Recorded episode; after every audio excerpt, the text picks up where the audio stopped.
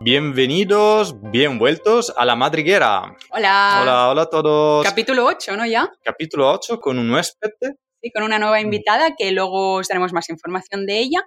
Pero primero, para empezar a entender de lo que vamos a hablar hoy, tenemos que jugar al famoso juego que no tiene nombre en realidad. No tiene nombre aún. Tendremos que empezar a pensarle un nombre. En este caso va a jugar Francesco con la invitada y por lo tanto yo voy a ser la... Conductora. Sí, exacto, la, presentadora y mm, todas estas palabras van a tener relación con el tema. Entonces os vais a poder hacer una idea de lo que vamos a hablar con las palabras que yo voy a decir, no con las que va a responder el, invitado, porque pueden ser cualquier cosa, pero vamos a ver si luego las palabras de Francesco y las de la invitada especial coinciden. Si coinciden, habrá premio. Y el premio obviamente no lo sabéis aún porque no lo hemos dicho porque hasta que, exacto, hasta que alguien gane el premio no se sabe cuál es el premio, solo lo sabemos nosotros. Tenemos, tengo que prepararme, ¿eh? Tengo que... ¿Estás nervioso? Estoy ¿eh? muy nervioso. Hola mamá, estoy aquí, puedo ganar un millón de euros. Bienvenidos a ¿Quién quiere ser millonario? No, es más pasapalabra. Vale, bueno, empezamos. Primera palabra, incendio. Eh, destrucción. Rebaño. El año... Mm, olor. Porque huele mal un rebaño de cabra. Vale, tercera palabra, agricultor. Mm, tradición. Vale. Bueno, cuarta palabra, tradición. Ah, eh, tradición. Agricultor. claro. Eh, no, diría tradición pueblo te llegó. Vale. ¿Bosque? Ah, bosque, naturaleza. Muy bien. Y como siempre hacemos una extra para probar a ganar algo y es desarrollo sostenible. Te diría posibilidad. Posibilidades. Bien. Vale. Pues, no sé vale, si va... aceptamos las dos opciones claro. y vemos si Singular. Segunda concursante gana el premio. Y después de estas palabras, ahora ya quizás entendéis de lo que vamos a hablar hoy y si no es así, os hacemos una pequeña introducción. Volver al pasado no siempre significa retroceder. En la ecología significa al contrario, avanzar. Las prácticas rústicas ancestrales siempre han sido la clave de la coexistencia del humano y la naturaleza, pero en nuestro traslado a las ciudades hemos perdido parte de esta cultura ecológico-social, transformándonos en sociedades que se dejan llevar por las nuevas tecnologías en esta recién llegada era digital, mucho más fáciles y rápidas para nosotros, pero más destructivas y llenas de repercusiones para el medio ambiente. Hay muchas rutinas campestres y soluciones verdes desarrolladas durante años por nuestros antepasados que están empezando a renovarse y a reusarse en nuestro alrededor, como forma de restauración y de conservación de muchísimos paisajes que podemos ver actualmente y que descubriremos en este capítulo gracias a nuestra invitada especial. Rulo de. Y bueno, pues ya sin más preámbulos vamos a invitar a, vamos a presentar a nuestra invitada de hoy, de La Madriguera, de hecho, la última invitada de la madriguera. La última. La segunda y La última. segunda y última, porque cambiaremos nombre muy prontito. Sí, como sabéis, vamos a cambiar de nombre y tenéis que escuchar hasta final de este capítulo porque os vamos a dar una Por- pista. Porque es es- buena educación. También, sí, pero porque os vamos a dar una pista esencial para empezar a tener una mínima idea de lo que podría llegar a ser, de lo que llegará a ser nuestro podcast y su nombre. Eh, Entonces, bueno, vamos a presentar ya Te dejo, te dejo pista para presentarla, visto que la conoces mejor que. Vale, pues la invitada de hoy es la ya bióloga Jordina Vila Domènech.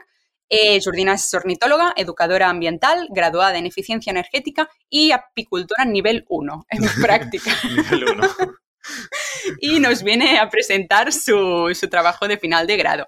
Nos ha interesado mucho eh, por la importancia que tiene tanto actualmente como desde hace muchos siglos y que nos demuestra que si se hacía lo que ahora os vamos a hablar, eh, era por algo. Y que ahora mismo las sabias tradiciones pueden ser lo único que salvaguarde nuestro entorno. Damos la bienvenida. Bienvenido a Jordina. Hola.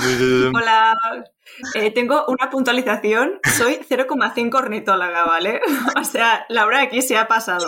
No, no, no, yo sé completamente. Yo he salido al campo con ella y se sabe todos los nombres en catalán que yo, por ejemplo, no me los sé. Le dije, no digas eso, y lo ha dicho. Así que bueno, encantados de tenerte como huésped en este capítulo. Gracias a vosotros. Yo ya estoy notando una cosa que no estamos viendo vía vídeo, y nuestra ventana estamos yendo ya a la puesta del sol, mientras ahí en Barcelona está un sol increíble. Sí, que quizá no hay sol, pero hay luz. Bueno, no, increíble no, porque está lloviendo. Pues imagina que aún lloviendo tienes un montón de luz que, nosotros. Mala vida, la de Noruega. Sí, sí, sí, no, aquí es todo muy, muy raro. De hecho, bueno, la pregunta que tenemos que hacer de qué tal tu madriguera, eh, la nuestra básicamente es hablar de la noche ártica. así que primero... Con, orden, con orden. Sí, así primero, primero por ti. ¿Cómo, ¿Cómo ha ido la tu madriguera esta semana?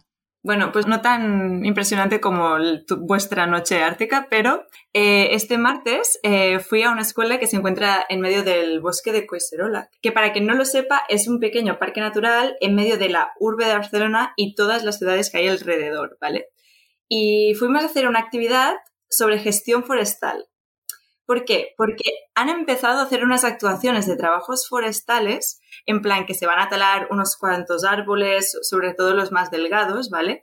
Para aclarar un poco el bosque y se va a desbrozar el sotobosque de matorral. Y bueno, claro, los niños y las niñas pues se van a escuchar ruido de motosierras y se va a cambiar un poco el entorno donde juegan. Pero los niños no se les da motosierras, ¿no? O sea, eso para... Me parecería correcto. no, no, van a escuchar. si no, yo creo que la lían. Eh, bueno, y entonces un poco el objetivo es que entiendan por qué se está haciendo eso, eh, estos trabajos, y es que es un punto prioritario esta zona para la prevención y extinción de incendios en Coisterola, ¿vale? Y también para que sepa qué hacemos esta actividad también, para que los niños entiendan el concepto del que es un bosque y que a veces no es malo cortar árboles si se hace dentro de un plan estratégico de gestión, ¿vale? O sea que todo depende. Y aquí es lo que vamos a, discutir un poco, ¿no? Después. Sí, ha hecho un poco spoiler del tema de... ya ha entrado... Sí. Bueno, muy interesante. Luego bueno, eso, es lo que ha pasado, sí. No, bonito también, eh, efectivamente, nunca lo había pensado. Aparte, la palabra urbe, que me encanta, se utiliza en italiano también, pero muy poco y me encanta. Y pero también de, que escuchen los niños el, ruido del trabajo, porque claro, muchos es siempre, bueno, te llevo al bosque. Ha sonado muy el, el, ruido de la explotación laboral, esto. No, no queremos explotar a los niños. Claro, es que si se les ha contado desde pequeños que eh, los árboles son intocables, ¿no? Y de repente desde la escuela están oyendo ya, venga, lo vamos a cortar todo, se van a, no sé, van a flipar, ¿no? Y bueno, explicar un poco eso. Entrar un poco en la gestión forestal, ¿no? Desde cero para que los niños también entiendan que un bosque talado no siempre significa destrucción. Bueno, y que no es, no es que talas el bosque y no queda nada, es simplemente lo, lo vacías un poco por dentro. Limpiarlo al final. Sí, muy bien. Sí. Vale, luego hablaremos un poquito más de esto, no destripamos ya mucho más porque era muy, muy interesante. Muy, muy largo, ¿no? Pues tú Laura, ¿qué tal en tu madriguera? Bueno, creo que lo había dicho ya un poco, pero tenemos noche ártica ya casi 100%. Mm, es verdad que, bueno, lo habréis visto en nuestro Instagram si nos estáis siguiendo stories, porque cuando hemos salido alguna vez estos días a pajarear un poco, tenemos que pajarear muy rápido, porque en dos horas se nos va la luz. Entonces, a las nueve que digamos aún es medio de noche, nueve y media empieza a salir el sol y diez a correr. Porque luego sí. Once y media ya la luz, fotográficamente ya se va. Digamos que a las doce ya estamos en casa, entonces tenemos. Sí. Y bueno, para entender un poquito este fenómeno, la noche ártica, o simplemente llamada oscuridad al mediodía, es un fenómeno astronómico que ocurre en latitudes altas por encima del círculo polar ártico, que es donde nos encontramos nosotros, en Kongsfjord, como segundo punto más septentrional, ¿no? Actualmente Noruega. Bueno, somos en la comuna de Berlevag, que es el comune habitado más al norte de Noruega. Exacto. Más al norte de nosotros está solo Capo Nord, que está algunos fiordos más allá. Sí. Así que... Y durante el invierno, debido a la inclinación del eje de la Tierra, el sol no se eleva nunca por encima del horizonte y por lo tanto es de noche todo el día. Bueno, casi todo el día. Solo tenemos un par de horas que creo que nada, en quizá una semana, ya es ya no existe. Será, será, solo crepúsculo, la, esta luz blue, una sí, Que No es oscuridad 100%, sabemos algo, pero igualmente necesitamos linternas. Mm. Y al fenómeno contrario se le denomina sol de medianoche o día polar, que es cuando el sol se mantiene en el horizonte durante más de 24 horas al día, que al final se unen con las 24 siguientes y es sol siempre. Sol siempre.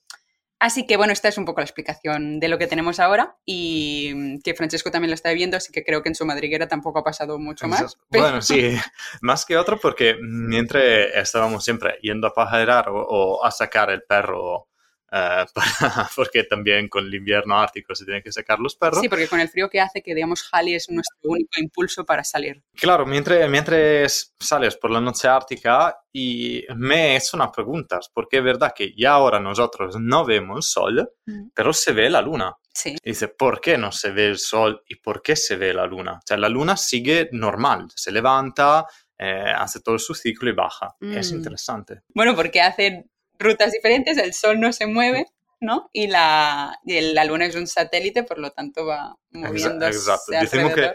Porque, por lo que he entendido, le he dado justo un vistazo. Así que si alguien está mm, diplomado en astronomía y nos quiere explicarlo mejor, Instagram o donde queréis, comentario en Spreaker, donde queréis.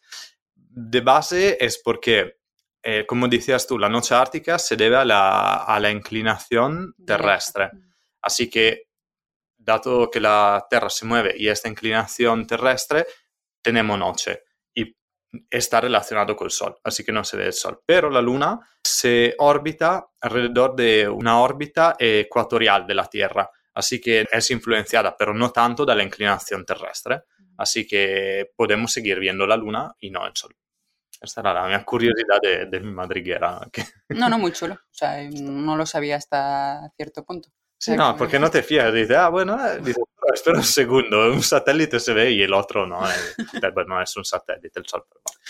Bueno, pues pasado ya esta introducción, creo que vamos a empezar fuerte y vamos a empezar a hablar un poquito con Jordina, que nos va a explicar estos últimos meses de trabajo que ha realizado en Coiserola, la montañita que custodia Barcelona, como ha dicho, como ha dicho ella hace un momento, y que viene a ser nuestra burbuja de oxígeno urbano.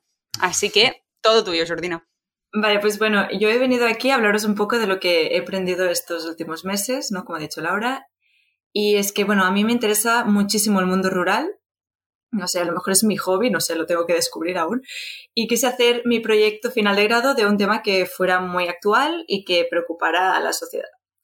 Eh, entonces topé con el tema, un temazo, del abandono de los bosques, bueno, y del mundo rural en general. Y con el consecuente aumento del riesgo de grandes incendios forestales por culpa de este abandono, ¿vale? Entonces, con, ¿qué pasa? Que con un incendio no solo perdemos la biodiversidad de un bosque, sino que también el carbono que está acumulado durante décadas en, en estos árboles y en el suelo forestal, pues eh, se va a la atmósfera y eso es eh, una aceleración del cambio climático.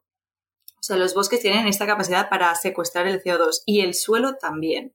Entonces es mejor tener estos bosques gestionados a que se quemen y no tenerlos, ¿vale? Para los que puedan pensar que, bueno, que es mejor no hacer nada, ¿no? Y tal, que después seguramente va a volver a salir este tema. Seguro. Bueno, entonces a lo largo de la historia, la agricultura, la ganadería y la explotación forestal, que se llama silvicultura, han sido las principales actividades humanas del mundo rural, ¿vale?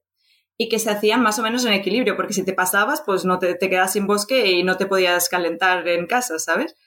Eh, pero ¿qué pasa? Que hace 50, 70 años, depende del sitio, si era más rural o más costero, eh, hubo un gran abandono del campo que continúa hoy en día, que más o menos coincide eh, cuando empezó el turismo en España. O sea, ya podéis ver pues, un poco del cambio de, actividad económica del país. Entonces, muchos propietarios de los bosques, porque la mayoría de los bosques son eh, privados, han dejado de gestionarlos, de extraer madera y leñas porque ya no es rentable. Ya no, ya no hay un mercado de leñas que te paguen, te paguen bien y que tú recuperes la inversión que has hecho en este bosque para, para gestionarlo, Sí, ¿vale? decimos en el área mediterránea, en, este, en, en el bosque. de Exacto, Ba- es lo que iba a decir. Sobre todo en los bosques secos mediterráneos porque son los menos productivos. En los, en los de- del Pirineo y tal aún hay explotación porque son más rentables.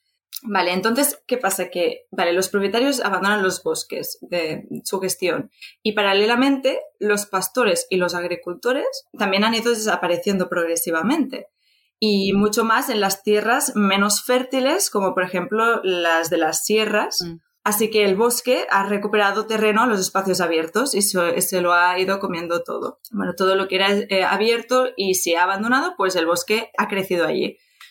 Entonces es un bosque con árboles muy jóvenes y muy juntos. porque nadie los está gestionando. Y con un sotobosque muy desarrollado y con mucho matorral, ¿vale? Que en plan que casi, que, que, ni puedes entrar casi. O sea, que vas por el camino y si te desvías, pues eh, te quedas con, te desangres de las piernas. Pero no te vuelves a encontrar nunca más. Exacto. Bueno, pues eso, que, que ya no, que ya no se gestiona este bosque, este sotobosque, porque ya no pasan los rebaños por allí, porque es que ya no, ya no hay pastores que vayan por los bosques, porque, porque no es muy productivo. Tampoco es mejor tener unos pastos de hierba súper fresca y no mover a, los rebaños de allí, ¿no? Claro. Entonces, ¿qué pasó? Spoiler, el cambio climático. claro, siempre está ahí.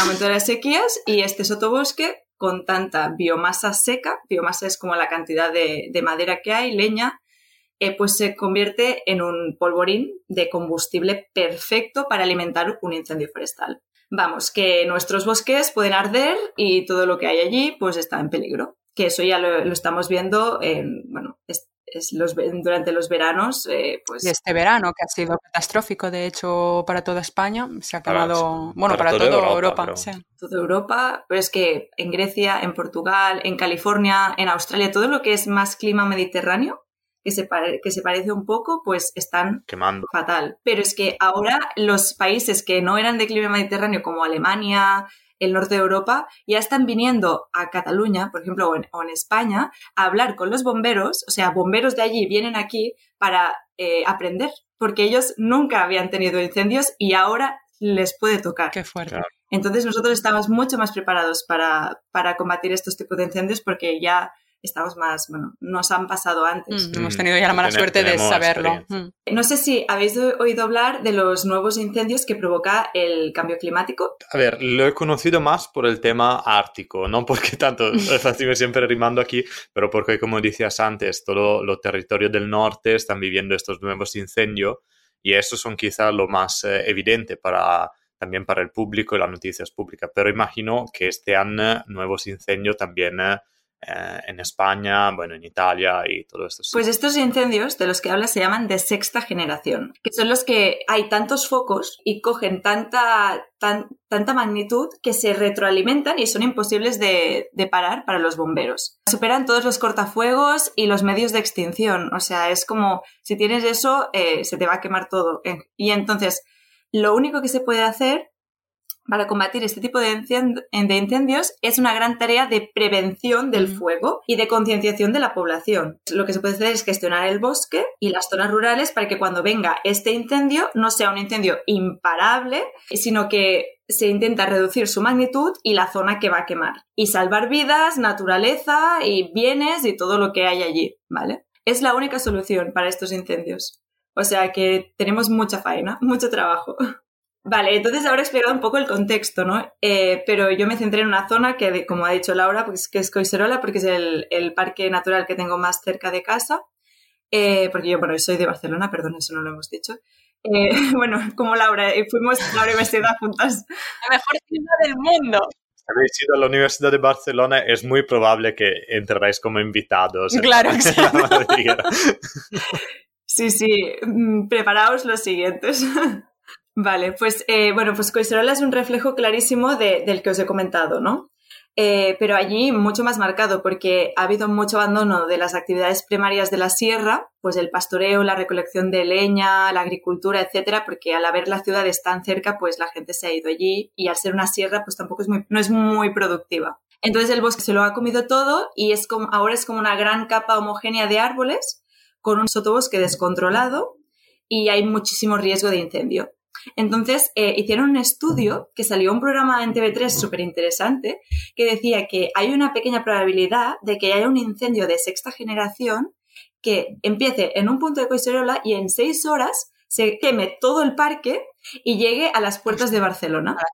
Mm, muy heavy. Pero es que este parque eh, hay urbanizaciones dentro, hay un montón de masías, de naturaleza, o sea, es, hay un montón de gente que trabaja alrededor del parque y con cosas del parque, en plan educación ambiental, eh, bueno, de, de, todo. Hay, hay hay mucha actividad. O sea, hay hasta un parque de atracciones.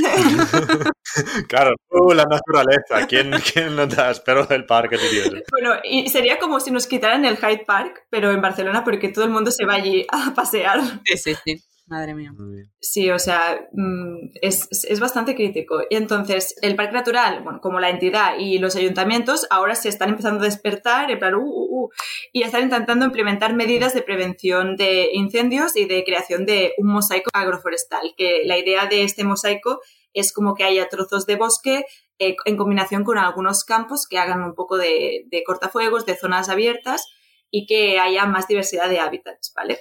Entonces, ¿cómo se hace eso? Pues, en primer lugar, tienen que haber trabajos mecánicos, porque está todo ya tan denso que se tiene que entrar con las máquinas, la maquinaria, motosierras, eh, cortadoras, etcétera, y donde se haya decidido pues recuperar eh, un campo abandonado, que en el pasado pues había unos pastos o lo que sea, pues intentar abrirlo y después lo que tienes que hacer entonces es apoyar a los agricultores que aún quedan en el parque, que son poquísimos, pues para que puedan mantener estas zonas abiertas, porque si no el bosque se te lo va a comer todo otra vez, ¿no? Solo una, una pregunta. Dime, ¿Cuántos agricultores más o menos puede haber en Coiserola? mm, no más de 27. Ostras. No. Wow. Ahora no hay más de 27, pero podría haber muchos más. Considerado con Claro, considerado la con las ciudad hectáreas. de- no, bueno, considerado con cuánta gente vive en Barcelona, Claro, son no. 27. Y me refiero también a las hectáreas que hay. Pero imagínate el poco peso que tienen ante las administraciones 27 países. O sea, las políticas que hace la administración pues son más de cara a las ciudades, porque los ayuntamientos, la mayoría de ellos que están, que tienen Coiserola eh, en su territorio, tienen mucha ciudad y les da igual los cuatro países que, que tengan, ¿sabes? Y eso también lo reclaman de que, que la sociedad pues los apoye más, que, que los conozca y tal. Ehm, eh, yo quiero, quizá salto más adelante, en caso después volvemos un poco atrás, pero efectivamente con lo que decías antes del bosque que se va comiendo áreas abandonadas, en realidad es, da un punto de vista simplemente faunístico, es un, po- es un poco una cosa buena, entre comillas, porque, eh, quiero decirlo para toda la gente, es una de las motivaciones por lo cual el lobo o especie de grandes predadores vuelven en territorios eh, Antro- antropizados, antropizados. y claro, eso da un lado faunístico y de biodiversidad está bien, pero obviamente, como tú dices, es un problema. ¿Pero por qué? Porque imagino eh, faltan especies que una vez, mm, estamos hablando de siglos anteriores, teníamos de herbívoros y que balanzaban todo esto. Imagino tú esta, esta cosa la, la manejarás me- mejor que yo. Bueno, aquí, aquí hay dos temas. Uno es que en Coiserola no creo que vaya a haber nunca lobo porque hay tantas autopistas y, ca- y carreteras y, y urbanidad eh, antes de llegar a Coiserola, que es como un poco, un poco está aislado allí en medio de las ciudades, pues allí no, no, no puede haber este tipo de, de- de animales. No, te digo, no, no es imposible. ¿eh? En Italia, o sea, el lobo en Italia está mucho más presente que en, que en España, así que ya ha colonizado todo y está colonizando áreas, pero de, de campos entre súper antropizadas. Está en la puerta de, de Bologna, que es una ciudad muy grande, Ostras, y están vale. ahí. Así que simplemente ellos buscan presa que llega Ya. con la abandono del bosque y espacio, y Vale. nadie que lo mate. Vale, y la otra cosa que quería decir que está un poco ligado con eso es que cuando más gestiones el bosque, más especies de espacios abiertos que combinan también eh, madrigueras en el bosque, pues tienes. Entonces, para el lobo es mucho mejor eso, porque pues a- aparecerá conejo, aparecerá pues zorros, aparecerán especies de, de que, que se tienen que alimentar en los campos o prados abiertos y que si el bosque está tan cerrado, pues no va a encontrar. A lo mejor sí que encuentra ciervo y tal, que es más eh, de bosque cerrado, pero, pero que haya esta, eh, esta combinación de hábitats eh, aumenta muchísimo la biodiversidad y en realidad el lobo le va a ir mejor. Claro, Y no, todo, y no todo el bosque se puede gestionar realmente. O sea que si miras toda Cataluña que está llena de bosque, se van a gestionar algunos sitios más prioritarios y estratégicos para la prevención de incendios, pero no se puede gestionar todo. Así que va a haber un poco de todo, de bosque más cerrado y bosque más abierto. Claro que al final estamos hablando también de que si un bosque se cierra, hay algunas especies que van a desaparecer porque se aprovechan de cazar en esos espacios abiertos, ¿no? Como sería un milano o un, no sé, cualquier rapaz Claro. que se aproveche. Entonces, al final, para mantener esa biodiversidad, también tenemos que aplicar estas medidas de No, gestión no, no, forestal. certo. Lo que, lo que quería decir, punto, y hago también la nota, porque efectivamente, como decía Jordina, en un espacio abierto están más conejos que en España además tenéis el lince ibérico, que es Claro. una especie única de ahí y que hace falta ese tipo de ambiente más que el lobo. Mm. Pero claro, lo que quería decir yo, que simplemente este avance del bosque no es siempre malo, para decir. Pero claro, la gestión del bosque se necesita porque también no tenemos ya esta biodiversidad que una vez estaba y por lo cual una vez estaban los bosques, estaban lince, el lobo y todo. O faltan lo que son bisontes, eh, ciervos, eh, em, los grandes herbívoros que hemos extinguido como el uro en tiempo romano. Eh, me decía, escuchaba a Jordina que decía también caballos, especie de caballos y, y cosas así. Claro, toda esta biodiversidad nos, nos, implica que ahora tenemos que gestionar el bosque, una vez se gestionaba solo. Claro, o sea, claro, podéis pensar que la gestión de los bosques es una cosa artificial que hacen los humanos eh, solamente eh, con los rebaños modernos de, ahora de cabras, ovejas, vacas, etc. Y que en el pasado de hace a lo mejor 10.000 años, después de la glaciación, pues eh, a lo mejor era todo bosque. Y yo creo que, que no, que que había, seguramente había muchas partes de bosque, pero que también había muchos espacios abiertos, porque antes de que los responsables de mantener los pastos fueran los rebaños domésticos, eh, pues había los herbívoros prehistóricos eh, que decía eh, Francesco, que pastoraban y, y, abrían espacios en ecosistemas. Y entonces sí que había forma natural de reducir esa carga combustible de los bosques. Y también había incendios naturales. Eh, lo único que algunos eh, ya los hemos extinguido y el paisaje está muy humanizado. Entonces, ya que hemos abierto este melón, eh, ¿os puedo hacer algunas preguntillas así como improvisadas? Vale, vale, sí. A ver, a ver quién da más, ¿vale? Vale, a ver si sabéis en qué siglo y dónde se cazó el último bisonte europeo de la península ibérica. Uh, de la península ibérica. Ajá. Mm, a ver, yo ya en geografía soy muy mal, pero diría en el norte y tipo en el 1600.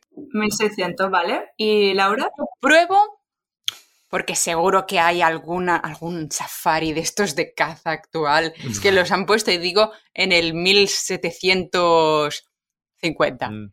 Vale, pues nadie lo ha acertado. No, no, lo de, sí, perdón. El Francesco ha acertado lo del norte. A mí no me ha dado tiempo. perdón, bueno, ¿qué ibas a decir? No ibas a decir el norte. Sabía hasta el pueblo, pero no me lo va a decir Voy a dejar Laura, paso a eh, Jordina para que lo diga. Mira, la respuesta es en el siglo XII, o sea, al inicio de la Edad Medieval casi, en los frondosos bosques del norte de Navarra. ¿Ves? Lo iba a decir. Claro, claro, sí, sí, Te, eh, la, he escrito aquí. Mira, te lo enseño.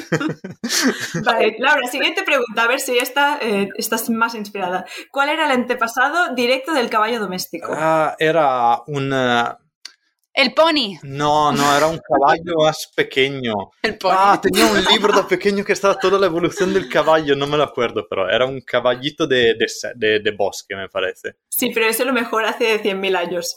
Pero vamos a una cosa más cercana. Se llama el tarpán europeo. Tarpán. Los tarpanes, que se extinguieron en el siglo 19, o sea, no hace tanto. Y entonces en Asia había el caballo Preuvalsky ese, que, que no sé ni cómo pronunciar. Como, el pingüino de la...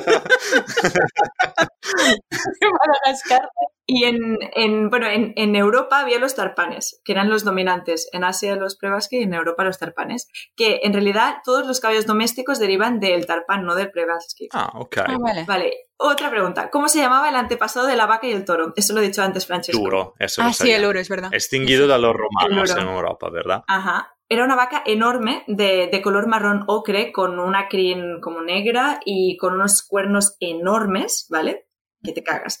Pero dice que se extinguió en el siglo XVII. Eh, a lo mejor los romanos lo extinguieron como casi todos, pero el último individuo... Ah, es verdad, lo cazaron eh, en el norte de Europa, había leído algo. Pero entonces, ¿esas vacas que a ti te gustan tanto, las de aquí del norte, son eh, familia o No, no, son otras. que lo buscamos un momento. El buey almizclero es una especie que está como en el centro Noruega, ¿no? Un poquito más para Sí, abajo. ha estado introducido en el centro de Noruega porque es una especie que es, para mí es, es maravillosa, es, eh, resale al tiempo de las glaciaciones y, y mm, espero de no decir cosas erradas, en caso de corregirme, pero me parece que se había quedado solo en Groenlandia o Islandia, pero muy pequeñas poblaciones y ahora han intentado introducir una nueva en el eh, centro-sur de Noruega. Está una serie de altoplanos donde el clima es muy adaptado a ellos Hostia, pero es muy fuerte porque sabes que yo te he dicho, ¿es de la familia de, de las vacas? No. O sea, estoy buscando en Wikipedia, ¿vale? Para todos. Pero a pesar de su parecido externo con los bovinos, eh, estos bueyes almizcleros son de la familia Caprinae, o sea, de la familia de las cabras y las ¡Uh! De las cabras. Mm, ¡Qué interesante! Es como el, el lizard, que no sé cómo se llama, el rebeco. El rebeco igual, parece un ciervo. Y... Sí, sí. Bueno, pues eh, comentaros que, ahora que habéis dicho eso del buey almizclero, eh, os quería comentar que hay eh, un sitio en España, eh, muy cerca de Burgos, que se llama Paleolítico Vivo, que es un proyecto que empezó, bueno, cogieron una extensión grande de, terrenos de robles con dehesa y introducieron los últimos bisones europeos que quedan, bueno, que hay como una manada de como de 100 o algo así, y mm, y también eh, han puesto tarpanes, o lo que más se parece genéticamente a los tarpanes y los intentan eh, reproducir. Y eh, también caballo Przewalski, em, vacas parecidas al uro, porque ya no quedan uros, pero se parecen muchísimo, lo único que son más pequeñas. Y ahora están intentando poner lo del buey almizclero que decís y el reno, porque también eran animales prehistóricos, igual que, bueno, jabalíes enormes. Pero con las temperaturas que tenemos actualmente de cambio climático, ¿crees que es mm, sostenible, que es viable, o sea, tener estos animales en España? Bueno, es la zona de Burgos, ¿eh? Tampoco es es verdad que en, verano hace, hace, mucho calor, pero en las dehesas, como se pueden refugiar en, en, las sombras y yo creo que yo creo que ellos están muy capacitados con este pelaje también para resistir el calor. Sí, es aislante sí, en técnicamente. Y no, no, no, lo sé, efectivamente me pone un poco de dudas a mí también, pero es verdad que los mm. renos también viven en el sur de, de, Finlandia, alguna es una diferente, como una subespecie, decimos. Claro. Y así que, eso sí. El bueno, que muy malas lo veremos con el tiempo. Si el buey lo veremos con, eh, con, el ventilador ahí haciéndose aire por el verano. Total. No, y ya que, ya que se introdujo esto, eh, justo comentamos también eh, que está un otro proyecto que se llama Rewilding Europe, que es una asociación que, que, se ocupa de eso, de reintroducir especies extinguidas en, en, toda Europa. Así que nada, ese tema del uro también lo están trabajando en, diferente, en diferentes áreas. Vais en su web para descubrirla todo porque tengo muchísimos proyectos. Y a nivel de, de bisonte también, eh, obviamente está la población de Polonia en la foresta de Bielowieża, que es la más conocida, pero no todos saben que también en Lituania se ha introducido el mm. bisonte el bisonte, sí, el bisonte, sí, sí, sí. Y, mm, y, está al estado selvático también en Lituania, así que no está solo dentro del centro de, de reproducción, pero está también fuera, justo para dar un poco de... Y aprovechando que estamos hablando un poco de herbívoros, yo querría retroceder un poco a lo que hablábamos antes, que estábamos hablando del pastoreo. Entonces, al final, Jordina, creo que nos puedes explicar un poquito cómo, cómo se trabaja el suelo por parte de estos, tanto herbívoros actuales como los, los que teníamos antes. Claro, eh, o sea, nos habíamos quedado en el punto de que Coiserola quería incentivar un poco la prevención de, incendios y de gestión del bosque, y entonces habíamos comentado lo de la agricultura. Pero también hay otras maneras que también se están implementando, que es, por ejemplo, cuando tú has pasado las máquinas y has abierto un poco el bosque y has limpiado el sotobosque, eh, necesitas de alguien o de, algo que eh, como lo mantenga para que no tengas que estar todo el rato eh, pasando las máquinas, que es, es, en realidad es un coste económico y emisiones de CO2. Entonces, la forma más natural y sostenible de hacer esto es introducir rebaños, pero no rebaños que estén en un sitio solamente y que hagan sobrepastoreo, sino rebaños itinerantes que vayan de un establo a otro por el perímetro del parque y que, y que vayan como comiéndose la, hierba y los matorrales que están, que están otra vez saliendo y lo mantengan y lo limpien. Y entonces, sí, espera, y entonces quería hacer algo y se me ha ido. Eh, ah, bueno, y mientras eh, mm. hacen esto, ellos, claro, hacen excrementos, caca y pipi.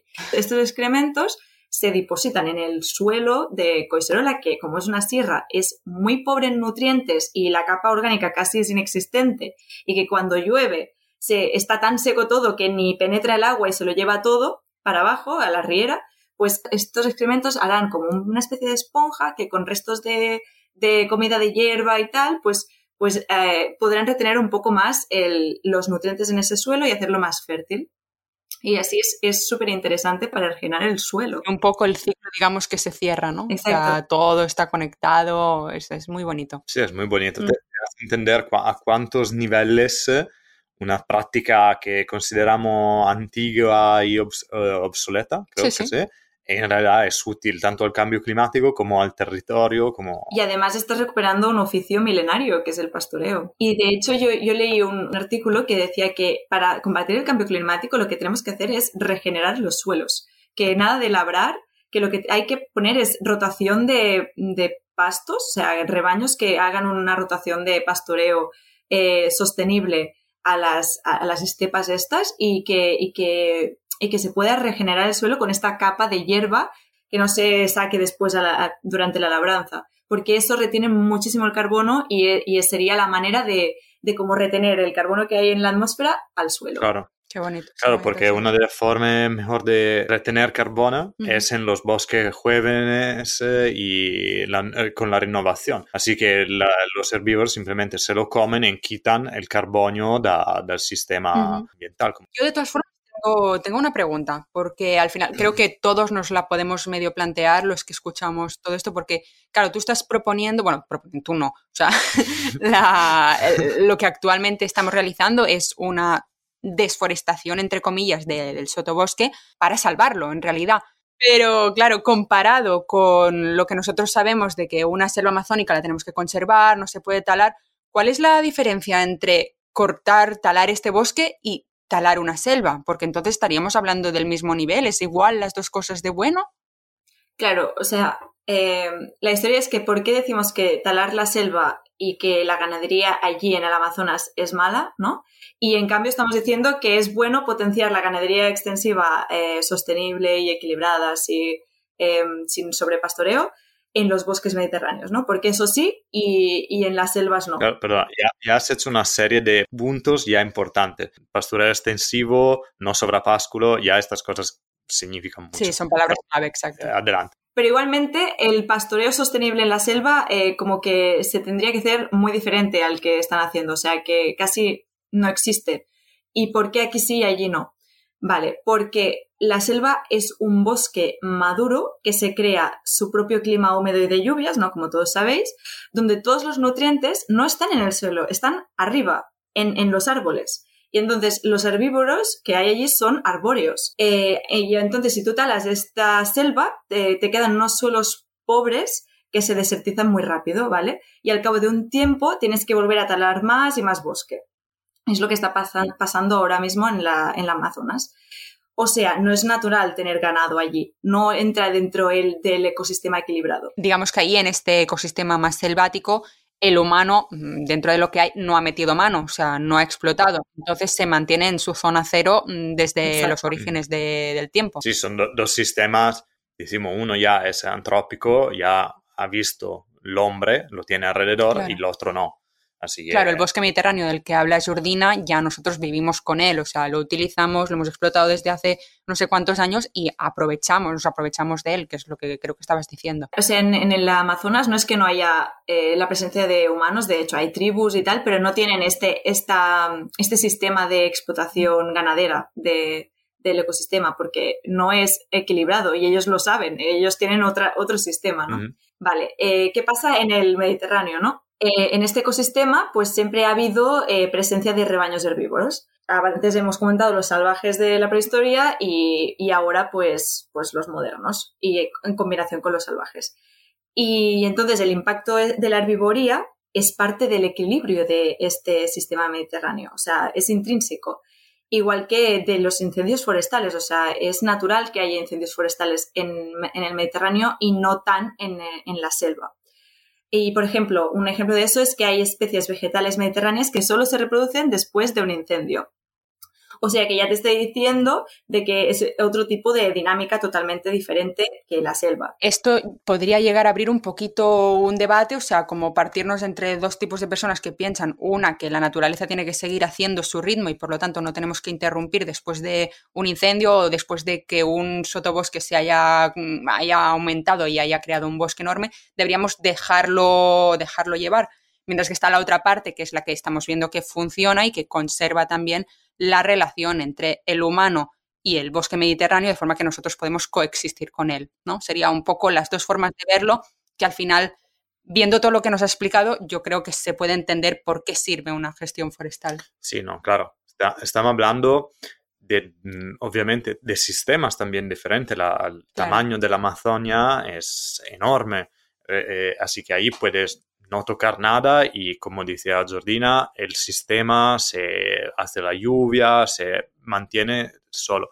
En un entorno como el nuestro, que el espacio también de regeneración, de tiempos, de problemática puede dar, eh, no, no lo permite dejarlo totalmente libre. O sea, en la teoría sí, Porque como- hay que recordar que un bosque mediterráneo también en sus inicios no fue tocado por el hombre Claro. y por lo tanto también tuvo su tiempo de readaptación a adaptarse al ser humano, ¿no? pero sí fue tocado por los herbívoros y por el fuego. Así que al, cabo, al, al fin y al cabo, un ecosistema mediterráneo eh, es, necesita de perturbaciones para, ser, para tener más biodiversidad, para ver pues, diferentes tipos de hábitats. Y, y entonces, como ya está tan humanizado, pues ahora lo tenemos que hacer nosotros, porque si nosotros no, no, no lideramos eso, pues, eh, pues se va a un tipo de, de bosque que no es lo que queremos para, para mantenerlo sano y equilibrado. Exacto.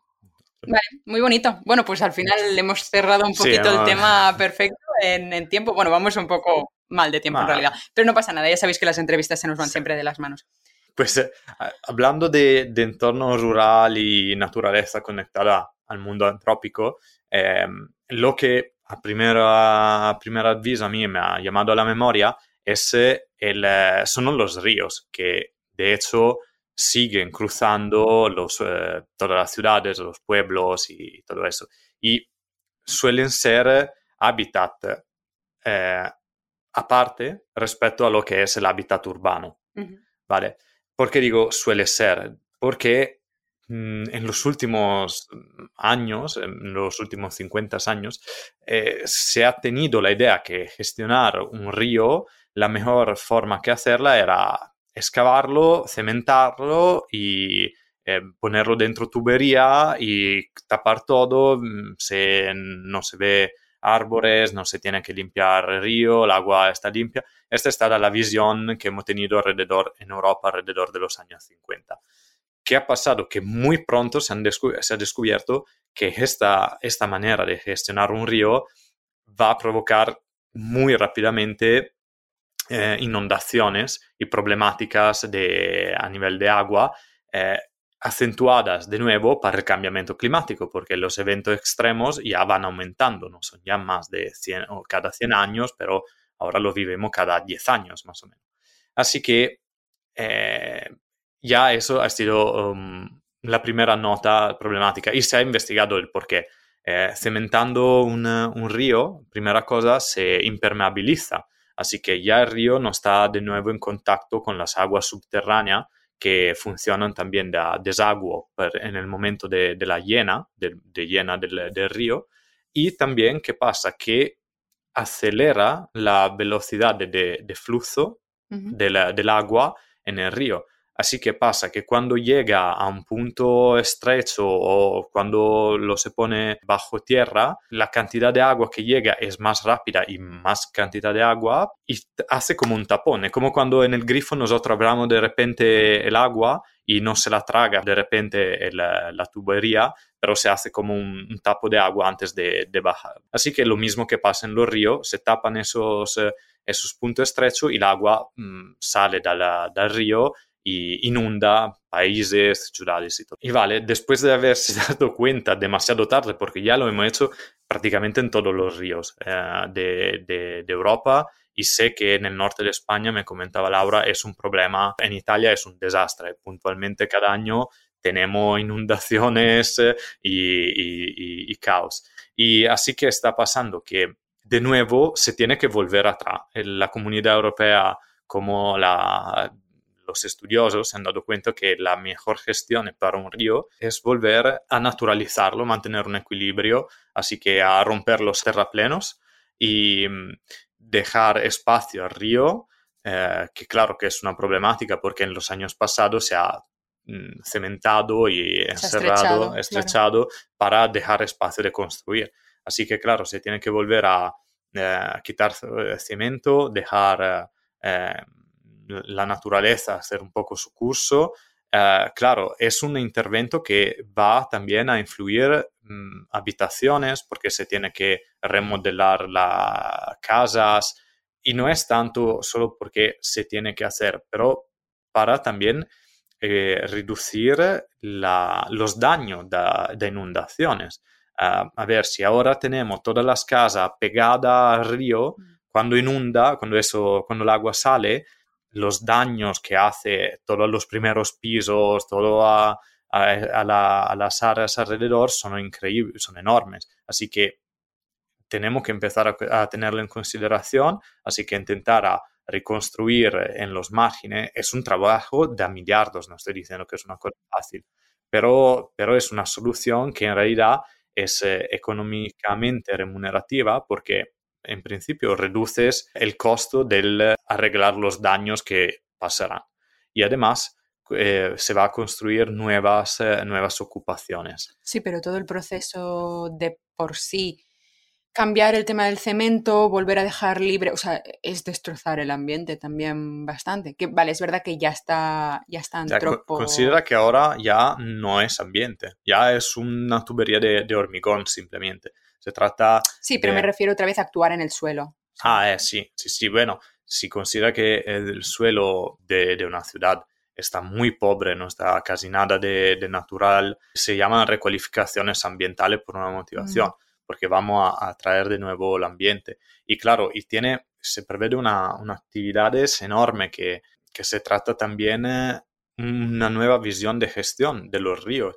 Eh, las áreas rurales que, que, están antes o alrededor de las ciudades. Estoy hablando casi más por Italia que por España, porque sé que no es un tema tan sensible ahí, pero eh, tener áreas eh, rurales que sean remunerativamente mm, compensadas mm. para que hagan de dique de, de flujo del agua. Así que cuando... O sea, de inundarlas. Que, que, exacto, que bueno, se como nosotros, ¿no? Con el panta de Sau. En la, en la desembocadura de, del río Ter Allí, bueno, tenemos un río en Cataluña que lo que han hecho es que toda la parte eh, final, que es muy llano y que siempre lleva, eh, bueno, lleva un montón de, de, cauce cuando hay inundaciones, pues lo han dejado natural para que el río se pueda expandir sin que, sin que pase nada y todo, todo el sedimento se queda allí en los campos, que pues eh, cuando no hay inundación son campos y cuando hay inundación pues se llena de nutrientes y cuando pasa inundación pues esto es súper fértil. Claro, eso, eso, e, eso debería ser en cualquier lugar, mm. pero claro, un campesino también dice, bueno, pero si me llega una aluvión, pierdo todo el, el año de trabajo eso sería da compensarlo. No, al final es apoyarlo, ¿no? Unos dan, otros claro, también. Exacto, es eh, trabajar en, en equilibrio. Y, y, obviamente entrar a diferentes niveles, porque también en las ciudades crear eh, los edificios que decíamos de reconstruir, se tendrán que hacerle techos verdes, mm. cosas que ayuden a detener el agua. Y, y en, en, los ríos, una vez renaturalizados, claro que se hace faltarán pequeños, pero pequeños interventos de gestión, muchos quizá, pero pequeños, quitar la madera muerta, cosas así. Y, claro, todo eso parece una, enormidad, una cosa, una locura. Pero si lo, ve, si lo, si lo empiezas a mirar en perspectiva, ya reduces los daños. Y pero además vas creando oportunidad de trabajo de un trabajo que aún no existe, que significa eh, gestionar el, ambiente natural, eh, los ríos, pero de manera concreta, bonita, eh, que, que sea balanzado con los humanos, significa trabajar en eh, arquitectura, trabajar en agricultura, es mucho campo de trabajo que por lo cual nos hace falta expertos que aún no están y es el campo de trabajo. Es verdad que si lo piensas bien, ¿cuántas cosas nos podríamos haber evitado dándole un poco más al coco y, ah, viendo los futuros efectos? Porque no tendríamos que volver a crear un río, porque literalmente es casi volver a crear ah, un río.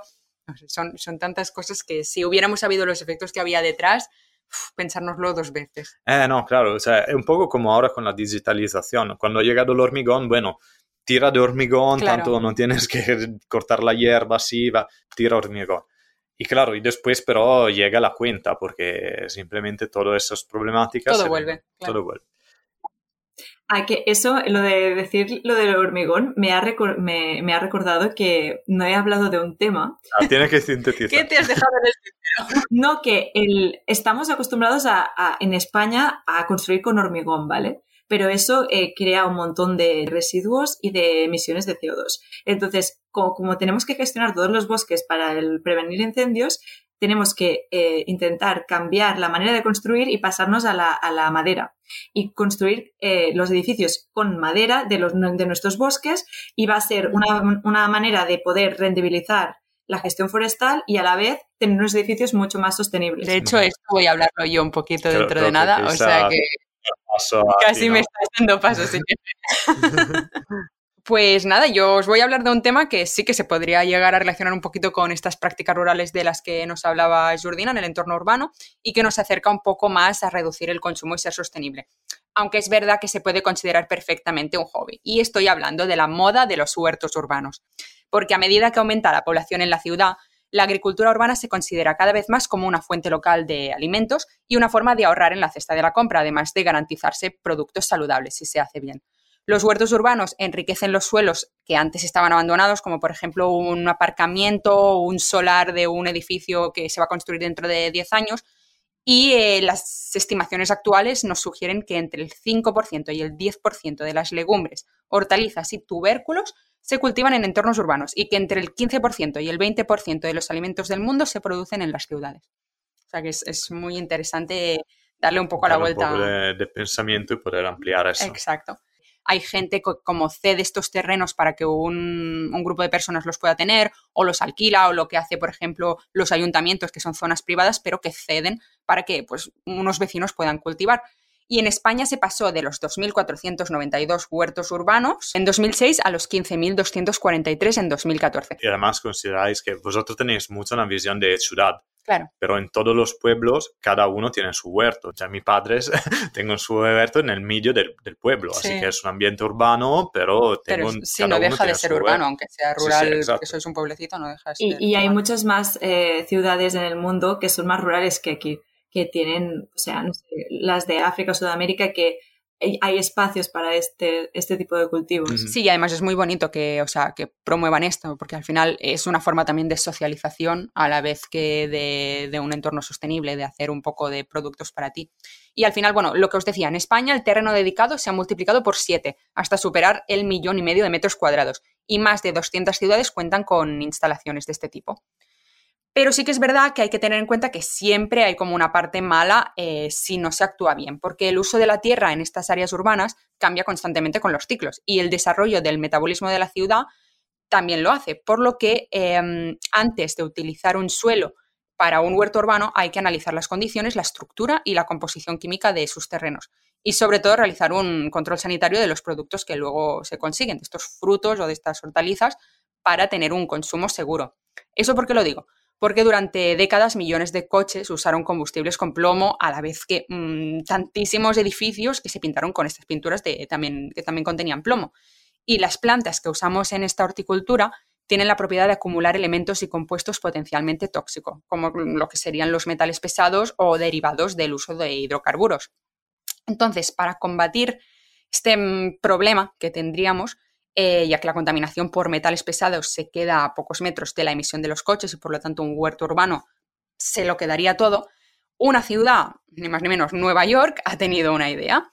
Crear una azotea de 10 pisos donde seguramente existe una mejor calidad del aire que la que hay a ras del suelo. A día de hoy se cultivan en estos edificios tan altos, en la parte más alta de todos, y llegan a tener 2,5 hectáreas de terreno en diversas azoteas de Brooklyn donde se cultivan decenas de miles de kilos anuales de productos hortícolas, como sobre todo el tomate, que al final es el principal, y también hay lechugas, pimientos, coles, acelgas, zanahorias y muchas más hortalizas. Entonces, de esta forma saben 100% que les salen, les salen rentables tanto a lo que es sanidad como a lo que es luego consumirlas. Y además no solo están haciendo eso, sino que han empezado con proyectos de gallinas ponedoras y hasta miel ecológica. Todo esto en, bien arriba.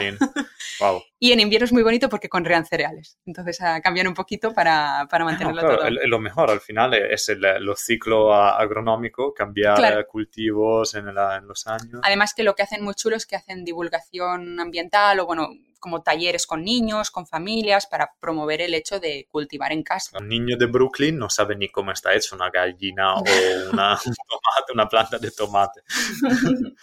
Totalmente. Solo conoce el supermercado. Exacto. Claro. Y además lo último que os digo ya de este tema es que se ha descubierto que los huertos urbanos llegan a rendir el doble que un cultivo rural.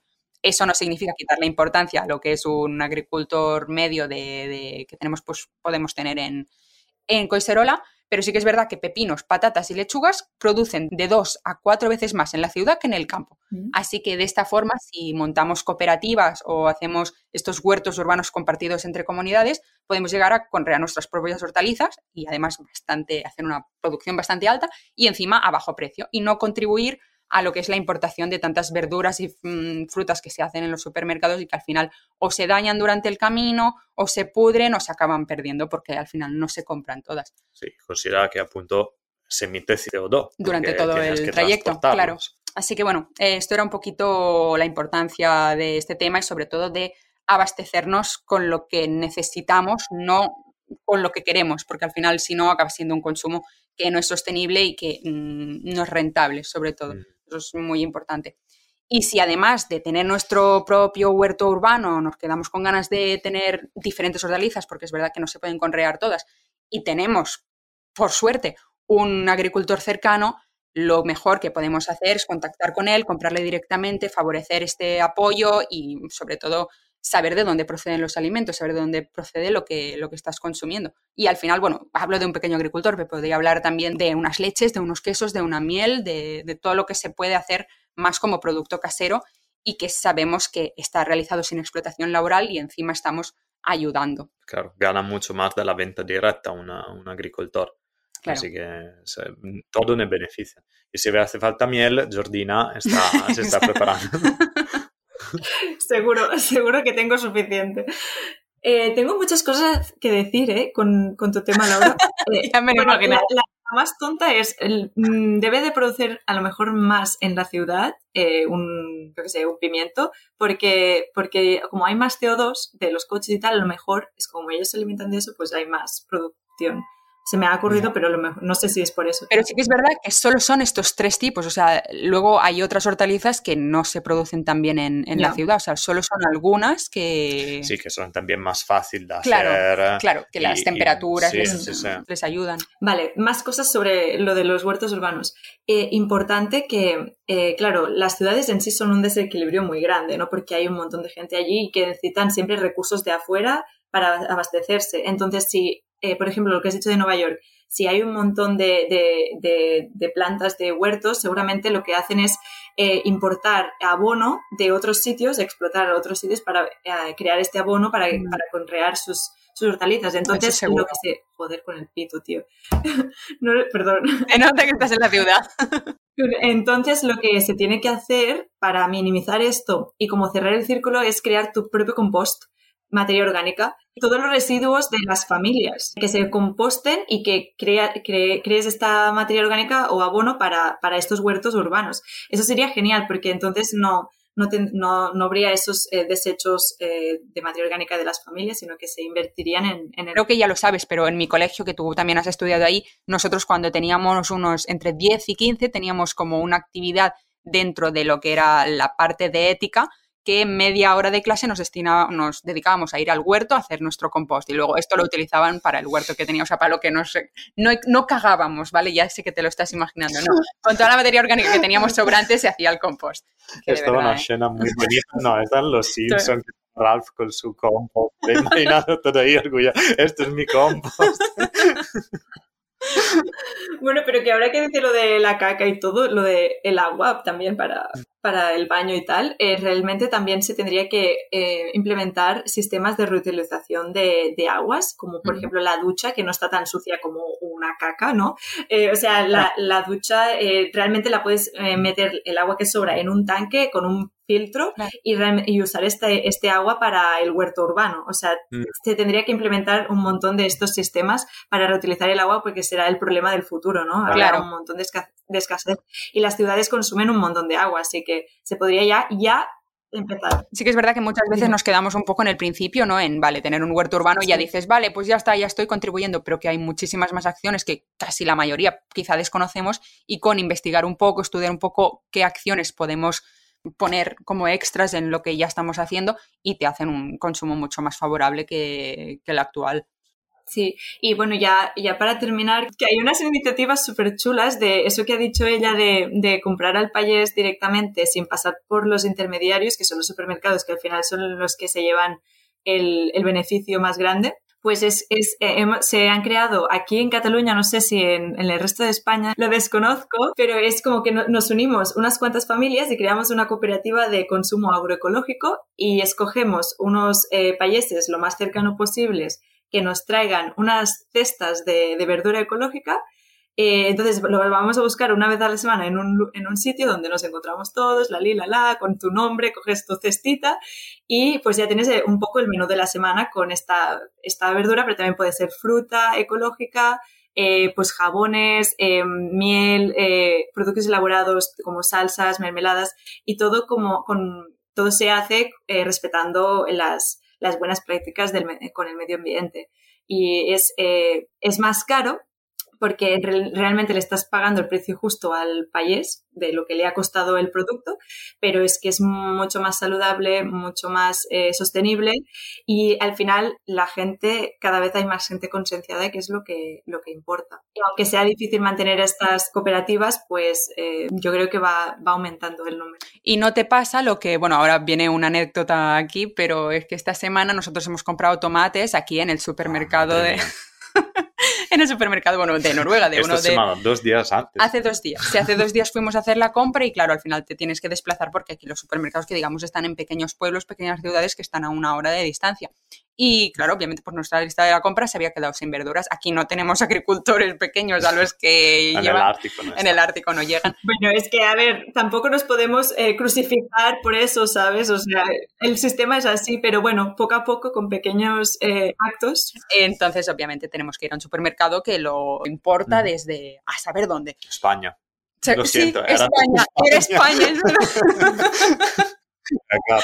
Y bueno, es lo que tú dices, que tú por lo menos sabías de dónde te llegaba el producto. Nosotros, pues al principio no lo sabíamos, luego Sí, cuando sí. nos pasó lo que te voy a contar ahora, hemos leído la etiqueta y sí, decía España, que dices, bueno, vale, pero es verdad que, claro, importarlos desde el sur hasta el literalmente norte, a saber cuántos días han pasado. Bueno, pues por fuera parecían muy bonitos, de hecho Francesco los tocó, dijo, Estaba, "Uh", estaba controlando porque la última vez lo compramos estaban todos pudridos y dicho, no, esta vez eh, nos mi miramos. sí. foco tengo que estar bien.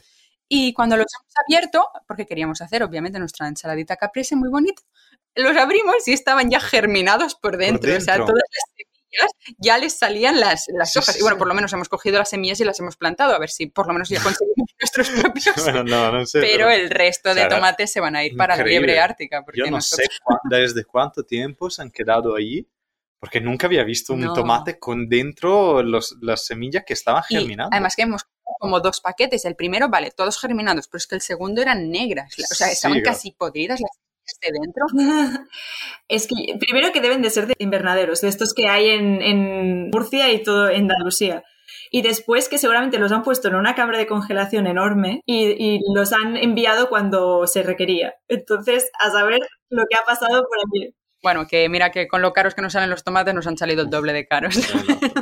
Sí, Es que lo del sistema alimentario industrial es un temazo, ¿eh? Yo creo que deberéis hacer un podcast eh, hablando de eso. Bueno, que seguramente ya lo estáis pensando, pero es que lo tenemos que cambiar. Si queremos salvar el mundo, tenemos que cambiar este sistema alimentario. Está clarísimo. Y, y bueno, voy a terminar ya con mi última parte, que es la que ya habíamos hablado un poquito con Jordina, que es otra moda. Al final es un cambio de tema completamente, pero me voy un poco a lo que sería el embellecimiento de la ciudad. Y que tiene a la vez que ver con el efecto Sí, positivo. no, esatto. No, que- la llamaría moda, la llamaría Es un poco moda. cosa de sentido. Es un poco moda porque bueno. luego conoces los efectos buenos, pero en un principio tú solo te das cuenta Vale. de lo bonito que queda. Vale. Entonces, bueno, sí que es verdad que eso, que tiene un efecto positivo en nuestra atmósfera y en nuestro suelo. Y a veces también en nuestras paredes y en nuestros techos. Y estoy hablando de esta solución urbana ante el impacto ambiental, que son los techos verdes y los jardines verticales. Retener el agua de lluvia, mitigar el efecto de isla de calor, absorber el ruido y aumentar las áreas verdes de la ciudad son algunos de los atributos de los jardines verticales. Algunos, algunas otras ventajas que podemos obtener con ellos es optimizar el uso de residuos orgánicos y mejorar la calidad del aire capturado, porque al final eh, captura este material particulado y carbono a través de sus paredes durante el día. Además, estos sistemas se convierten en una buena estrategia para mitigar algunos efectos negativos del cambio climático y ambas tendencias tienen un factor muy positivo en términos ambientales, ya que al final estamos dotando de un edificio que está completamente desnudo de una capa de una capa verde, una capa de plantas, y esta área verde ayuda a rebajar los niveles de contaminación del edificio en sí y de su alrededor. Entonces, vamos un poco a nivel personal, porque cada persona necesita un total de 10 metros, aproximadamente 10 metros cuadrados de, verde por habitante para coexistir con, la ciudad. Eh, con techos y paredes verdes se pueden aumentar las áreas verdes por habitante, mejorando la salud de las personas en, la ciudad en general. Es como tener un pulmón edificado, que además mantiene los espacios frescos en verano y reduce el frío en invierno, porque está completamente aislado. Y no solo en lo que hace a temperatura, sino también en ruido, porque disminuye este ruido hasta 50 decibelios debido a este aislamiento. Esto viene a dar al final, con el tiempo en lo que hablamos de temperatura, eh, un ahorro bastante grande de, energía eléctrica. Y se ha estudiado que sin aires acondicionados ni radiadores, o al menos con un uso bastante bajo, este ahorro de energía puede llegar hasta el 30%. Así que por lo que hace a eficiencia energética, esto ya es muy importante. Y es verdad que ayudan a combatir lo que decíamos, la contaminación, este efecto invernadero que tenemos, porque científicamente se ha comprobado que los espacios verdes con plantas en las azoteas ayudan a reducir el 50% de CO2, de dióxido de carbono. Aquí ya vamos un poco a ejemplos, porque Valencia luce el jardín vertical interior más grande de Europa en el edificio Ágora, que me parece que Jordina quizá lo ha visto porque es la sede del Casa Forum en la ciudad de las artes y ciencias. Me parece que mm. tú habías ido alguna vez. Yo no he ido nunca, pero hay un total de 20.000 plantas de 150 especies diferentes, una cobertura vegetal de 700 metros cuadrados y es capaz de producir el oxígeno de 650 personas. Eso está súper bien. En el norte de Europa, eh, las ciudades ya tienen un montón de espacios verdes y creo que deben estar en el rango saludable que tú dices, pero en el sur de, en el sur de Europa, Italia, España, Grecia, em, el problema es el agua. Al fin, al fin y al cabo, y supongo que se tiene que adaptar este tipo de espacios verdes a unas plantas que no consuman demasiado agua. cactus, todo cactus. No, seguramente. Como una palmera. No, no será, que sé, el césped que encuentras en el matorral, pero es verdad que yo soy muy a favor de esto desde mucho tiempo pero tienes que elegir muy bien las plantas porque tú dices, vale, que, que, sean exóticas o bonitas, pero también no, porque si tú tienes una planta que tiene que gestionar a 20, 30 metros de, de altura en, una, en un palacio, o sea, tienes que tocarla el menos posible, exacto. O sea, tienes que, que, estar ahí, ella se, se, se, queda enganchada y con la poca lluvia que tiene ya, ya llevar. Sí, no, a ver, con un poco de suerte y la gente que haya estado allí, o quizás si nos escucha alguien que ha trabajado como jardinero en, en el Casa Forum, que nos lo diga, pero seguramente son plantas que requieren la mínima actuación posible, tanto para para al final Casa Forum, para decir, no voy a gastar tampoco tantísimo en conservarlas y que ellas se alimenten de por sí solas. Espero que sea así. Sí, sí, no, es que tiene que hacerlo. Pero es verdad que, como tú estás diciendo, los beneficios en, en perspectiva siempre, eh, si te corta el 30% de gasto eléctrico y te, eh, te, refresca, yo leía, te pueden cortar el 50% del calor en casa. ¿Te imaginas ahora en Barcelona que tenéis 30, 40 grados, que lo tenéis, ¿sabéis? Claro. ¿Y cuánto menos gastas de, em, de climatizador? De todos esos sueldos que quizá te costa, mm, que tiene, bueno, ahora 200 euros al año, si tú haces una grande inversión, sí, claro, una grande inversión en principio, después recauda esto, esto sueldo en, el tiempo, pero claro, se tiene que ver en perspectiva. Sí, no, y la parte mm. buena también de este edificio es que capta cerca de 85 kilos de polvo al año y filtra más de 400 toneladas de gases nocivos cada año. O sea, lo que viene a ser procesa 140 kilos de metales pesados anualmente. Ah, Entonces, claro, todo esto comparado con, pues sí, al final una agua la tiene que gastar porque si no las pobres plantas no crecen pero creo que al final la- el equilibrio debe ser bueno, debe ser positivo con, Pero- con lo, y lo que también, y también era lo que decía antes, una pared verde, con la lluvia que cae, ya casi le basta el agua. Mm.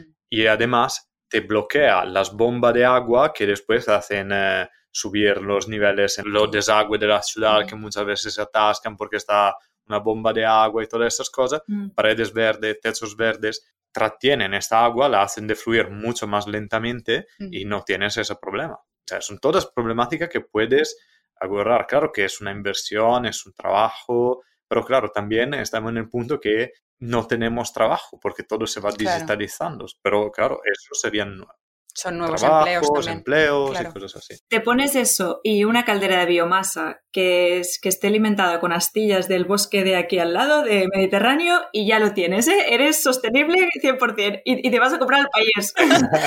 Y de hecho, de aquí llegamos un poco al diseño de casas ecológicas sostenibles, que es un poco también lo que hablábamos antes, que cada vez tenemos más y más en todos sitios y que yo estoy muy a favor, porque con este aumento también ha crecido el interés de estos diseños de techos vivos y gracias a eso hemos llegado a alcanzar su punto máximo.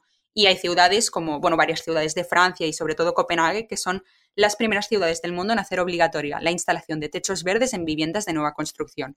Y a este proyecto se han unido también nuevas iniciativas parecidas en Toronto, Suiza, Dinamarca, Ontario, así como ya en Sudamérica, en Argentina, en Chile, en Brasil, en México y en Perú. O sea que poco a poco vamos avanzando, poco a poco es lo que te decía de que ya nos destinamos a todo el mundo, ya no es solo un pequeño país pionero y que se queda ahí, sino que ya estamos abarcando mucho más territorio. Espero que ayude. Son tan contentos de escuchar esto. Pero es lo que decíais de que necesitamos buenos ingenieros e ingenieras eh, Mm. para diseñar eh, est- estas cosas con, con con la cabeza y no hacer destrozos allí que no sirvan para nada. No, no, claro. Y, y ade- además, eh, o sea, sobre todo, es una, es una técnica compleja, porque de verdad eh, estaba leyendo un poco así, un techo verde, tipo, te puede pesar, eh, el peso que tiene sobre la estructura son como 100 kilos Claro. al metro cuadro. Hay que tener una estructura. Espera, porque Mm. cuando llueve, tú lo haces Eh, para claro. que retenga el agua. Puede llevar a pesar 600 kilos al metro cuadro. O sea, la sea, no puedes decir, bueno, tengo el techo, le tiro un poco de, No, claro. de- de- de tierra arriba y, y te se- caen las plantas te, encima. te- te- te hunde todo. Y vives sin techo. Exacto. es un caos, pero bueno, yo soy contento. con Sí, bueno, cosas. al final es muy importante estas buenas prácticas Sí. con el medio y lo que decíamos ya al principio, que es regresar un poco a las costumbres, no, no antiguas, pero sí tradicionales y al final de aprender de ellas, que nos tienen que Mm. decir mucho. Y ser más rurales todos, para que no se pierda la cultura del mundo rural. Es Eso verdad. es muy bueno. Que si no vamos a tener un problemón Totalmente. para recuperarlo. Sí, sí, sí. Y bueno, llegamos un poco al final del capítulo, Sí, creo pero... que podemos empezar a cerrar. eh. Sí, ya va siendo hora. Eh, antes de Sí. decir adiós a todo el mundo y sobre todo a Jordina, que te agradecemos mucho la colaboración que has hecho hoy con nosotros, que ha sido Ujú, muy sí. interesante, queremos jugar contigo al juego, Al juego sin nombre. al juego sin nombre. Ay, sí, el juego. Me había olvidado ya. Vale. Entonces creo que ya sabes un poco cómo funciona. Vamos un poco a proceder ahora a las palabras que las tengo que recordar. Es el momento más emocionante ahora. que están aquí. Chan, chan. Me voy a concentrar. Creo que durante este rato has conocido un poco a Francesco, has visto cómo piensa, intenta darlo todo para ganar el premio, porque tenemos muchas ganas de por fin poder anunciar algún día cuándo, o sea, qué es el premio. Y, y vamos a ello, ¿no? Vale. Vale, primera palabra. Baja Qué presión. Vale. Incendio, Prevención. rebaño, Herbivoría. ¿vale? Agricultor, Agricultor. Rural. tradición, Cultura. quinta palabra, bosque, Gestión. y vamos con la bomba de oro, a ver si hay suerte. Desarrollo sostenible. Em, desarrollo sostenible. Futuro. Tú sabrás eh, si has ganado un premio o no cuando escuches de nuevo el capítulo. No había ganado ningún premio, joder. Este Laura, yo lo habría dicho, pero ella quiere hacer escuchar de nuevo todo el Así os escucháis. Bueno, es verdad que en el capítulo anterior No lo dijimos. No has acertado ninguno. No. Oh. Muy cerca. Y ¿eh? para ver las comparaciones sí que tendrás que escucharlo porque así... Pero hay, hay un segundo premio para si te quedas cerca. No, porque si no lo hubiera ganado Rubén. En realidad decidí yo que no ganaba. Así No, eh, es muy mala, es muy mala. Yo Sí. Habría dado que somos pobres. Lo tendréis que pensar para el futuro.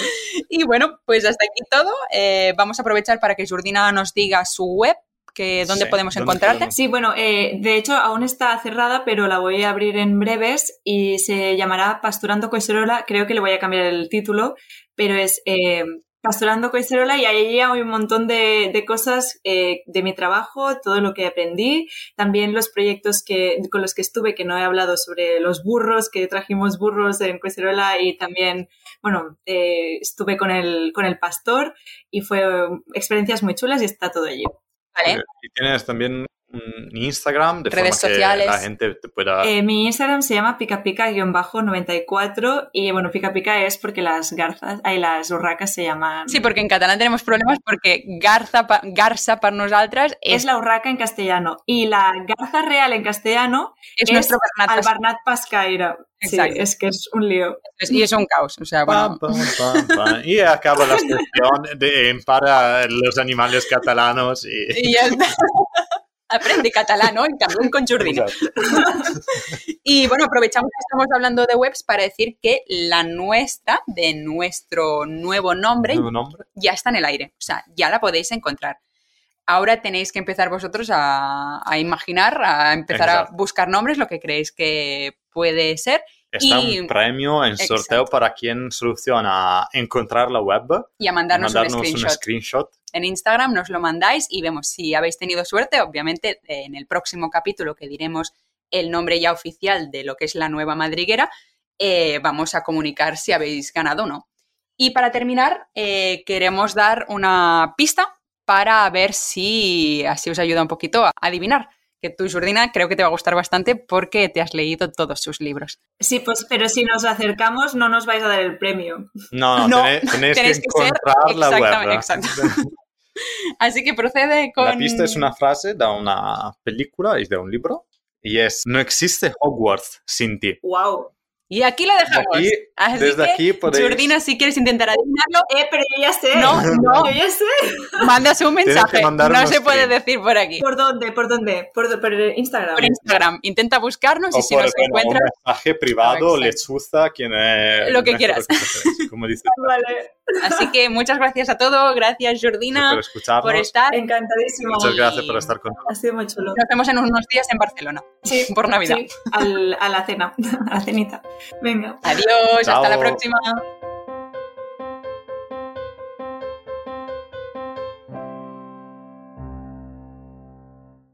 Has escuchado el podcast de La Madriguera.